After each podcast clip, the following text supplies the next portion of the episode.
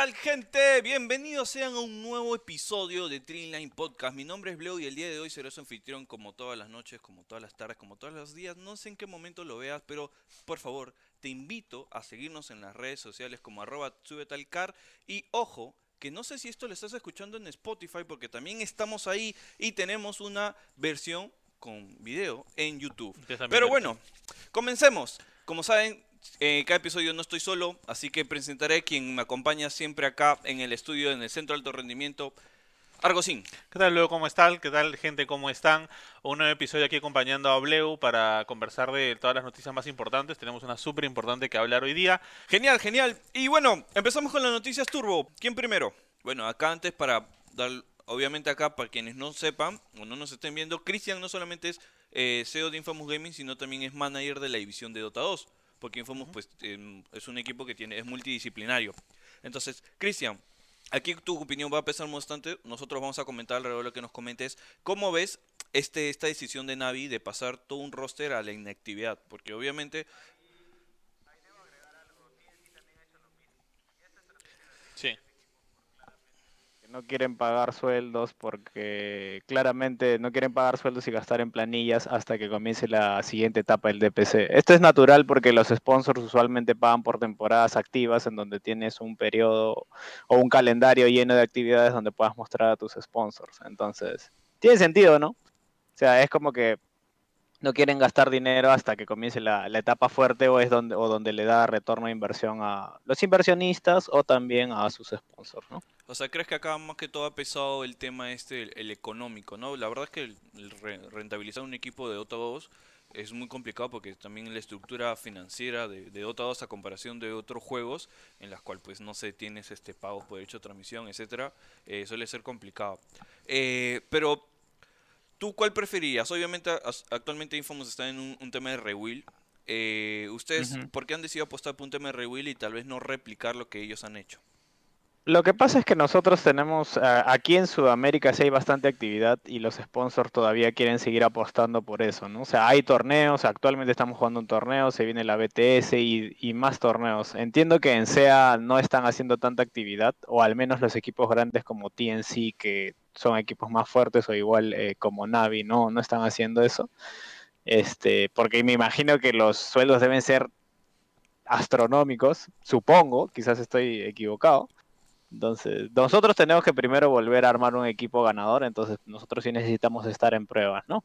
Pero tampoco nosotros no revelamos qué tanto estemos invirtiendo en esta etapa, ¿no? A diferencia de cómo se invertiría en un DPC. Claro, eso también es muy clave, ¿no? Sí, tiene sentido, la verdad.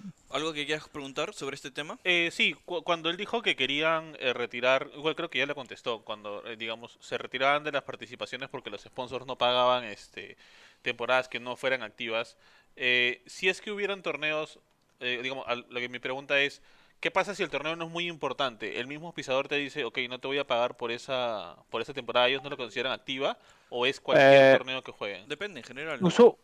Usualmente, usualmente ellos cierran temporadas hasta de International. O sea, el año de Dota acaba con International. Y si no clasificaste el International, no hay nada más que hacer. Ah, el sponsor sabe que. O sea, entiendo que. Entendamos también que Europa, bueno, en este caso CIS y SEA, son regiones más maduras en el tema de Dota 2. Los sponsors ya saben hasta dónde quieren llegar. Entonces, si llegas a International, por ejemplo, tienes un bono por el triple, ¿no?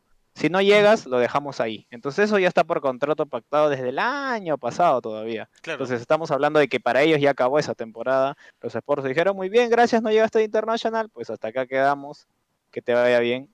Claro, y si llegas te dan un bono porque las marcas saben que la exposición va a ser el doble o el triple porque vas a llegar al, al mini stage, ¿no? Claro, hay marcas que también hacen este contratos eh, multianuales, ¿no? Entonces, depende. La verdad es que la realidad de cada equipo y cada región es muy diferente. No, y además claro, No, no, sabemos, pero podemos inferir, ¿no? Suponer que podría ser eso. Obviamente puedo estar totalmente equivocado y simplemente quieran vacaciones, pero... no, pero también tiene sentido porque es una situación extraordinaria porque nunca hay tanto tiempo entre, digamos, el final de la temporada temporada regular y el, TI, ¿no? Y ahora hay este espacio, ¿no? Exacto, o sea, este espacio usualmente no existe o no existía en los años anteriores. Esta es una situación extraordinaria, ¿no? Y bueno, pasemos. Exactamente también. Para la contraparte. Hemos hablado de los equipos que obviamente no han ido al TI y qué decisión han tenido que tomar, como el caso de Navi y TNC. Pero Rocín, creo que tú tienes una historia diferente. Sí, vamos a, vamos a regresar un poquito a Sudamérica, a nuestra región. Eh, hablando de Thunder específicamente, justo Cristian habló que están jugando ahorita torneos. Hay dos torneos ahorita en América que están anunciados que se, que se están jugando. Uno se está jugando, el cual es el de Mobius Bet, y el segundo que es la BTS eh, Pro Series de la Season 7. Pero eh, en un stream, el, el jugador offlaner Frank de Thunder eh, conversó, bueno, estaba conversando con, con sus con la gente, ¿no? Ahí Se filtró. chat, se- no sé si decir filtrar, ¿no? Porque rápido fue un ahí para el clip, para el y chisme, la ¿no? gente para el chisme, tú sabes. Eso ya está en YouTube subido a los 10 segundos.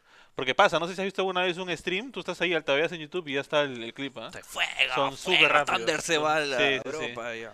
Eh, Pero, ¿qué dijo exactamente? Al parecer, al parecer va a haber un torneo, no, no nos ha dicho de qué organización, no nos ha dicho dónde, pero al parecer Thunder va a ir a un torneo allá a Europa para, para jugarlo. Y este, obviamente todo el mundo comenzó a especular, ¿no? Se dice que podría ser este alguno organizado por la ISL, pero no hay nada confirmado ni por ellos como equipo ni por la organización, ¿no? Bueno, picante, ¿no? Si es un torneo que obviamente están jugando todos los que participan de International. Cristian, ¿tú cómo Eso lo es ves? una cosa súper importante, sí. Sabemos, y todo el mundo sabe que hacer una bootcamp previo a un evento, eh, sobre todo en Europa, eh, ayuda mucho a los jugadores. Pero, ¿cómo sería un, una- un torneo slash bootcamp en la cual participen todos los equipos? Yo creo que en realidad el, e- este hype hay que, o sea, si yo fuera un organizador, o sea, sea Dreamhack, ESL, alguno de los poderosos o grandes de Europa, diría, ok, ya que no hay torneos tres meses, un mesecito antes o unos 20 días antes, hago mi torneito con la excusa de que se preparen acá en Europa para jugar para el International y saco mi show, vendo mis sponsors y como el TI no acepta tantos sponsors, yo me agarro eso. Yo pensaría así. Es una buena Entonces, eso es una, es una buena es una estrategia. buena, o es una muy buena oportunidad invitar el pre-TI con los equipos que van a jugar el TI. Obviamente no todos van a aceptar, pero imaginando que acepte la mayoría, suponiendo que es una gran oportunidad, sobre todo para equipos de Sudamérica, Estados Unidos, China, porque propiamente los europeos no tanto porque están en su región, como para que se adapten, ¿no? Y de paso se ganan una bootcamp gratis, ¿no? Y de entrenamiento. Sea, Total, el rumor En ese mucho, torneo sí. todos Sí. todos sabemos que no van a supuestamente jugar con todas sus estrategias y bla bla bla bla, Es- bla, lo que claro, siempre eso dicen o se especula. Entonces, es- influenciar des- mucho el viéndolo del lado organizer es súper súper bueno, ¿no? O sea, yo lo hubiera hecho. Entonces, ahora los equipos viendo la oportunidad claramente dicen, ah, claro, eso es y es muy bueno porque venden venden para sus sponsors y es muy importante entender de que actualmente los sponsors de Thunder, Discord no están siendo tan expuestos hablando en los meses de julio, agosto, quizás en septiembre tampoco se expongan, Claro. entonces hay que darles un retorno también. Y si sus contratos cerraron en agosto, ¿qué estarán pensando? ¿Los habrán extendido? ¿Habrán cobrado más? No y- sé, y pero o sea, importante, ahorita solo he dicho Thunder, no sabemos si Viscos y SG también Así están. es. Claro, el rumor Exacto. es que van a invitar a su, van a invitar a los que han clasificado al TI. Como dice Cristian, no se sabe quiénes van a aceptar. Pero como te- igual vuelve a mencionar, creo que el- a nosotros como región y Norteamérica, que no, no tenemos tanto choque con, con el resto de equipos, con el resto de escenas, nos conviene muchísimo, ¿no? Entonces, no veo razón para que los equipos no vayan si, si es que los invitan, ¿no? Sí, acá hay que poner una balanza el tema este comercial con la oportunidad de ganar también un torneo. O sea, hay muchos intereses que tienen que evaluarse Sí. de muchas partes para poder para poder este ver eso, ¿no? Pero para los equipos de Sudamérica les super conviene Claro, es esta una situación muy, muy para todos. Cristian, te pongo este escenario. Infamous al TI y están invitados a este torneo. ¿De acuerdo? Mm, ¿A qué, ¿A qué apuestas? Vamos a que- practicar. a practicar. Mm, Así supieras que los A equipos practicar. que van a ir no juegan serio y dicen voy a levantar una copa. Es que todos van a pensar lo mismo.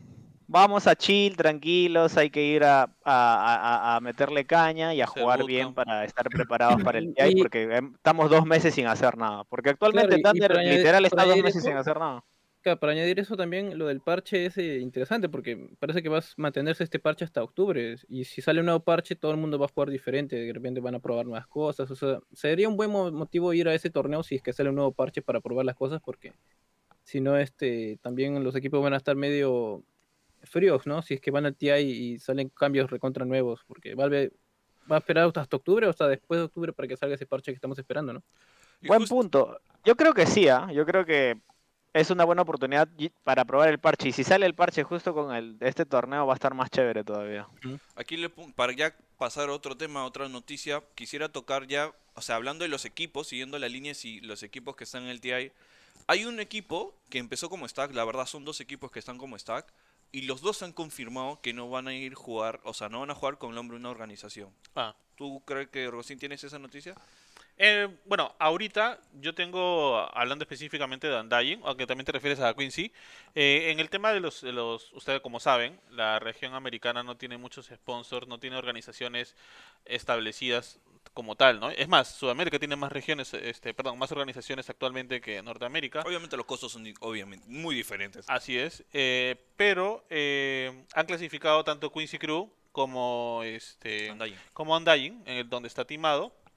Y eh, ellos estuvieron buscando durante un tiempo, en el caso de Undying, una organización, a ver si les daban alguna oferta que les interesara. Incluso eh, Timado estuvo en una entrevista con su papá, este, donde dijo que básicamente lo que ellos querían es que le den un proyecto que vaya más allá del, del International y no solamente una organización que se suba al éxito que ellos ya tenían, que es algo que en realidad pasa este, eh, con regularidad este, cuando llegan al, al TI, ¿no? Entonces, al parecer, ellos han decidido lanzarse solos, han lanzado su logo, han anunciado que van a ir solos Como independientes. como independientes y que en realidad les hace mucho sentido, ¿no? Ya llegaron hasta el TI solos, este y si es que los invitan a este torneo podrían hacer el bootcamp, o sea, hay, hay maneras de que lleguen este practicando, ¿no? Y dice que se van a juntar porque sienten que es súper necesario que se conozcan. Eh, un- Una cosa que dijo Timado es que hasta el momento, hasta ahorita, ellos no han estado los cinco en un mismo cuarto. Y aquí quiero lanzar la, la- la pregunta picante, ¿ya? Porque sé que más de uno se la ha preguntado. Y seguro, Cristian, tú la has escuchado en los comentarios. ¿Infamous ha conversado con Undying? no, no, no hemos conversado con Undying. La verdad es que yo considero que el precio que debe, debe, debe tener Undying es muy alto y ni siquiera me atreví a hacer la pregunta. Bueno, además también tú ya tienes Porque- tu proyecto, que ahorita nos vas a contar. Sí, entonces ya estábamos gestionando otros proyectos y no me pareció óptimo. Así es que es un- esa decisión de Undying es un poco extraña. No sé, desde mi punto de vista no es, no es la más óptima, pero bueno, ellos habrán evaluado todo, habrán hablado con la gente de Quincy Crew porque ellos ya tienen experiencia, ellos jugaron por Newbie el TI pasado cuando clasificaron, siendo Quincy Crew. Entonces estuvieron ahí por un mes y bueno, habrán tenido sus motivos por el cual no, no jugar, ¿no? O no, no armar su, su propio, su propia, mejor dicho, no unirse a una organización, ¿no? Es, es un poco raro. Eh, me gustaría escuchar el por qué, ¿no? Bueno. Eh, Chubaca, siguiente tema. Regresamos otra vez a la escena nacional. Hablamos de un cambio. Y pues eh, sí, el cambio ahorita es con lo que hizo el equipo de No Ping, pues anunció a Pacas como el nuevo hard carry de su escuadra. Va a estar en reemplazo de HFN, el brasileño. Y acá este Pacas es un jugador eh, joven que ha estado también eh, hace poco en diferentes equipos. Si no me equivoco, empezó con Incubus Gaming eh, en su carrera y de ahí se pasó a... eh, destacó más ahora último en Infamous, en la clasificatoria ahora de International estaba en Unknown Team y pues dio la sorpresa al unirse ahora con el equipo de, de Noping. Y este equipo está ahora formado por Pacas, Armago, Oscar, Matthew y Panda. Así que ellos ahora van a ser el nuevo equipo brasileño que estaba haciendo este, bueno, la hora ya. Bueno, en- organización en- brasileña, en- ¿no? Pero todos Sí, latinos. organización brasileña. Sí, ahora Es un equipo peruano eh, organización. peruano, como boliviano. Como Visco, y- Como Visco, pero en Brasil. Está de moda, ¿no? O sea, ser peruano, pero no jugar en un equipo de Perú. Sí, ¿no? Sí, parece. Este, Cristian, bueno, yo también conozco a, a Pacas, es un, un súper chico, pero quiero saber, eh, yo sé que estas decisiones obviamente no son nada fáciles, porque sé que Pacas también sale y también hay un cambio importante que es la de Papita, pues creo que es el jugador que más tiempo tiene. Bueno, Axel ahorita, ¿quién tiene el récord actual en jugador con más tiempo en Infamous? ¿Axel? No, papita, por continuidad. Pero Axel, por ahí Axel le sigue. Sí, no, un par de meses, creo yo. Este, ¿cómo ves? O sea, a mí me, me genera muchas, eh, no dudas, sino este, preguntas. Eh, ¿por, qué, ¿Por qué Pacas este, no siguen Infamous? O sea, creo que es un jugador de nivel. O... Es un tema con jugadores, ¿no? Como tú sabes perfectamente, no es que yo como organización tome Claro. la decisión, sino un poco es orientado, un poco de mi parte, un poco de los jugadores, cómo qué tan cómodos se sienten con él. Nosotros ya teníamos un periodo largo jugando con Pacas, por lo menos ocho meses, casi un año. Entonces, hubieron cosas ahí, ¿no? Que entre los jugadores no, no, no, no cuajaban para poder ser un, un gran equipo. Entonces, yo creo que era lo mejor tanto para Pacas como para nosotros. Entonces, yo creo que en uno le fue bastante bien. Estuvo cerca de, de lograr el, el TI. Y bueno, ahora en Nopin, pues quizás le vaya mejor, ¿no? Es una gran oportunidad para él. Me parece un chico muy talentoso. Lo que sí me parece raro es cómo sale HFN. ¿Te parece supuestamente les iba o sea, bien, ¿no? O sea, ¿crees, ¿crees que HFN debió seguir o, o- o te pareció muy Yo creo que yo creo que habría que entender por qué sale HFN, ¿no? Y qué buscan con Pacas, ¿no? Porque HFN entiendo que es un carry muy sólido y que bueno, por ahí tenía sus episodios con otros jugadores y que Oh. básicamente puso a ver si hay problema en su salida, pero Uy, no drama. sé. Me parece un muy sólido y que se acoplaba bien. Ahora no sé con Pacas supongo. ¿Crees que el tema del idioma haya pesado mucho? O sea, o sea, no sé. Yo escucho. Sí, un poco. Ah, HFN habla español lo suficiente para jugar Dota. ¿ah? Ah, ya, porque me acuerdo una vez que HFN, o sea, sí lo tuve ahí al frente junto con Kinardi y le escuché un par de palabras, pero no demasiado como para decir. Ahora, eso fue hace 3, 4 años, ¿no? Fácil HFN ya aprendió un montón. Pues lo mismo pasa con Liposa. Creo que hoy día la barrera del idioma se está desapareciendo bastante, creo yo. No sé si es los brasileños hablando español o los peruanos que están entendiendo mejor el brasileño en general. O es que todo el mundo está hablando inglés. Pero qué en bueno. general los brasileños hablan español. O sea, no hay mucho que mucho problema. Pero eso es bueno, ¿no? Porque al final tienes una escena más mixta que te da esta opción de poder poner un HFN, sacarlo, ponerlo, variar. Este, vemos que Liposa también está en NA y incluso Liposa también jugó con, bueno, Lelis jugó con Hamburguesa en un en, en un evento, entonces me, me- gusta mucho ese cambio. Ahora, bueno, eh, eh, profundizando un poco más ya en con con Christian y con Infamous. Cristian, cuéntanos yo sé que todo el mundo debe conocer Infamous, pero para aquellos que siguen este podcast 100% oteros, ¿cómo puedes contarnos el cómo nace Infamous? O sea, ¿de qué llega? Infamous llega de un equipo, a- el primer equipo que fue a la Frankfurt Mayor, que es este, que fue un no. Este, eso, eh, yo conocí a uno de los jugadores eh, que estaba en ese roster llamado Alonso, que es Minos, que actualmente juega en Thunder, que era el TI. Entonces le pregunté cómo le estaba, cómo le iba, y me dijo que iban a armar otra organización y que estaba como que, que necesitaba apoyo, ¿no? Entonces le dije, oye, ya, normal, yo, yo te ayudo, ¿cómo lo comenzamos? Y me presentó al que es mi socio actualmente. Y con él comenzamos, digamos, Infamous, ¿no? A partir de eso, ¿no? Ese fue el nacimiento, la base. Y ya Infamous actualmente ya tiene 5 años, ya en diciembre. Seis, casi seis. ¿no? En Casi diciembre seis, o sea, en seis. diciembre cumple Ujú. 6 años. ¿Cuál crees para ti que son el top 5 o top 3 de vivencias o hitos que ha tenido Infamous que haya marcado algo, ¿no? Un antes, un después. Yo creo que el ganar en Brasil la primera WESC para viajar al Mundial fue muy, muy importante con ese roster. O sea, el hecho de, de antes, o sea, que estaba, me acuerdo que fueron, viajaron a Brasil, jugaron la, la WESC Américas y clasificaron para el Mundial en China. Fue muy importante porque eso nos ay- ayudó a levantar cabeza después de una temporada que no habíamos tenido ningún logro.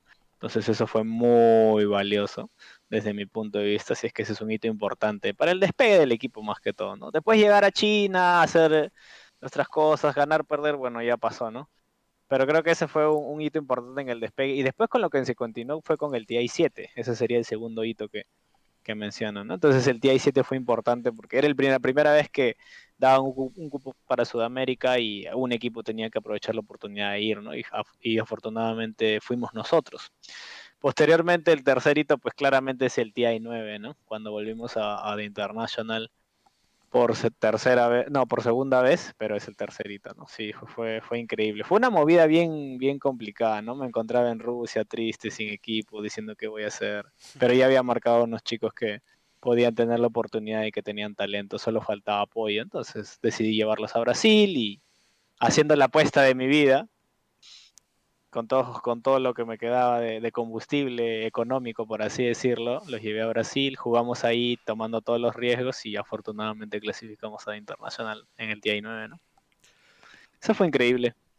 Actualmente, eh, bueno, ya pasó la clasificatoria, sabemos que Infamous está haciendo un rebuild. Ahorita están jugando con Sacred y con Lumiere, ¿correcto? Ujú. ¿Cómo, ¿Cómo les está yendo? O sea, ¿por qué decidir apostar por Sacred? Recién hemos comenzado, va una semana y media, una No, yo semana, lo sé, yo lo creo, sé, entonces- pero ¿a- ¿en qué se basa la decisión de casualmente llamar a Sacred y Lumiere?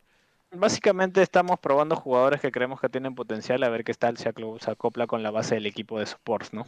Entonces, y el medio que es Faker. Entonces, básicamente este mes van a ser de algunas pruebas.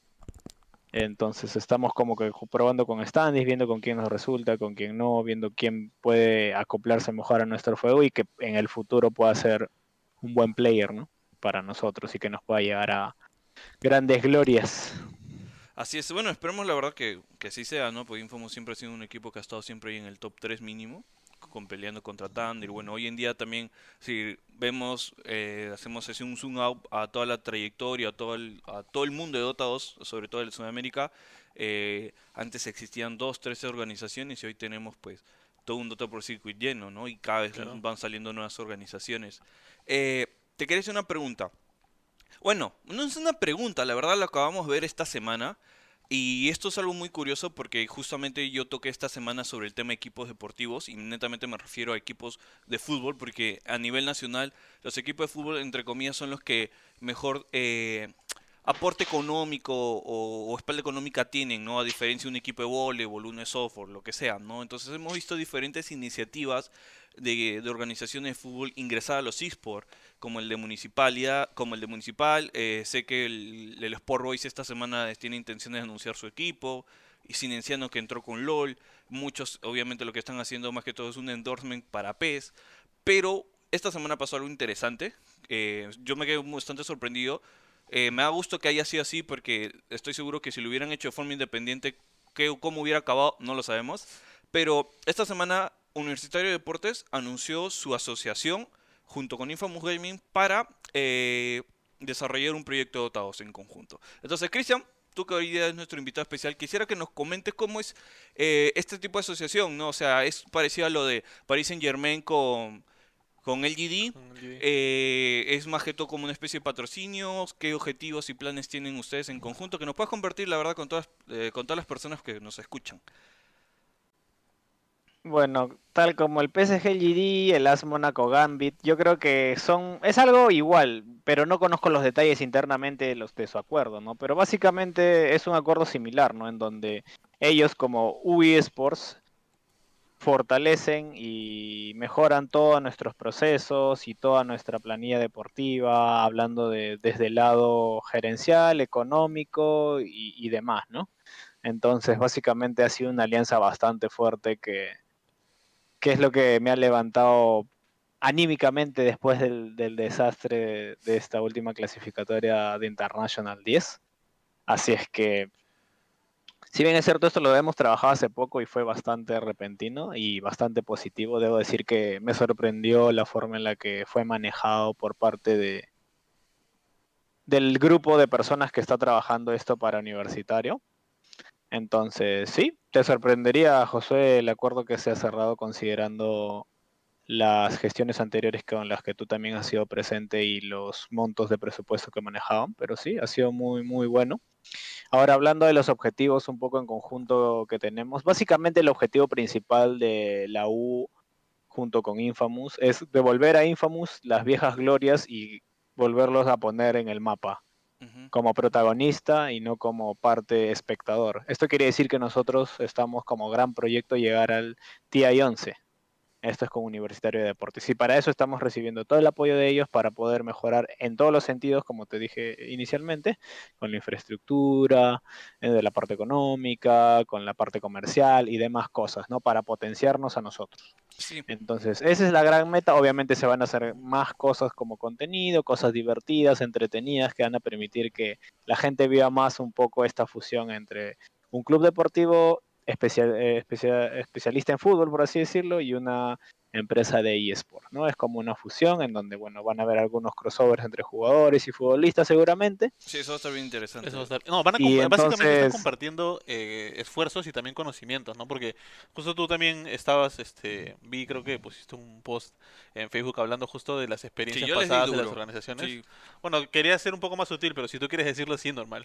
Es que, es que Este, Cristian no me va a dejar mentir. Literal, las realidades que hemos vivido durante tantos años es, es, es, es bien, es bien bien decepcionante y sorprendente. A mí me da mucho gusto que, que- esta asociación con Infamous sea completamente diferente a, a lo que normalmente Sí. conocemos y escuchamos. Exacto, es lo justo que quería decir. O sea, por lo que dice Cristian, se suena a que ellos quieren trabajar con ellos, o sea, quieren trabajar juntos. O sea, que, o sea, no es, oye, te doy el sponsor, te doy el dinero, tú ves qué haces o cumple mis objetivos. Oye, quiero acompañarte y trabajar contigo y a ver qué logramos ambos, ¿no? No es solamente este, el nombre o solamente el dinero, sino es algo de trabajar juntos.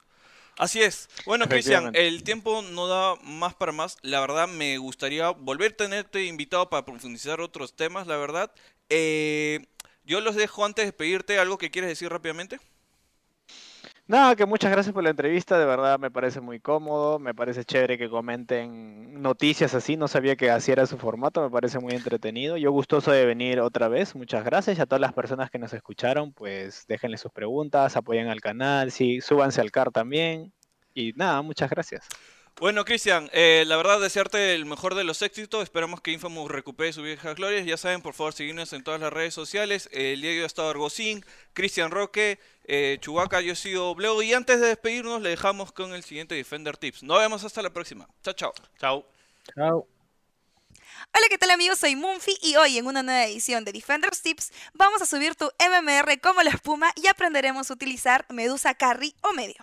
Así que quédense atentos. Antes de que empiecen a flamear o a cuestionarse, les invito a que dejen aquí cuál es el siguiente héroe que quisieran ver en los Defenders Tips y por supuesto a seguirnos en todas nuestras redes sociales. Como en la edición anterior, se mantiene en tendencia actual utilizar héroes que generen oro rápidamente, y como Medusa claramente es uno de estos, ha sido muy, pero muy, pero muy aprovechada, tanto así que la han recontraexplotado en todos los juegos del TI. Para jugar este héroe tienes que tener en cuenta tres cosas. Primero, prioriza ítems que mantengan alto tu maná, porque de esta manera podrás bloquear daño. Segundo, realiza dos campamentos de jungla a la vez. Tercero, asegura con la serpiente el creep que tenga más rango. De esta manera también podrás hacerle daño a tu enemigo y recuperar maná. Por los ítems ni te preocupes porque puedes iniciar con dos ramitas, zapatillas de agilidad, sí, son las verdes. Un tango, una tiara y un fairy fair, porque ese daño extra nos ayudará un montón y además quien no quiere un poco de recuperación de vida. Ah, un consejo. Y si tu equipo no tiene debilitadores, puedes comprar el cetro azul. Ah, y un consejo. Si tu equipo no tiene deshabilitadores, puedes comprar el cetro azul para que puedas petrificar a tus enemigos y si lo complementas con el shard, cada vez que recibas un ataque, una serpiente saldrá de ti para neutralizar el ataque enemigo. Y por último, me están haciendo caso en comprar sus wards, ¿verdad? Si tu equipo no guardea, hazlo tú. ¿Qué esperan amigos? Ya dejen de renegar, por favor. Estos fueron los Defender Tips. Nos vemos en la próxima edición. Chao, chao.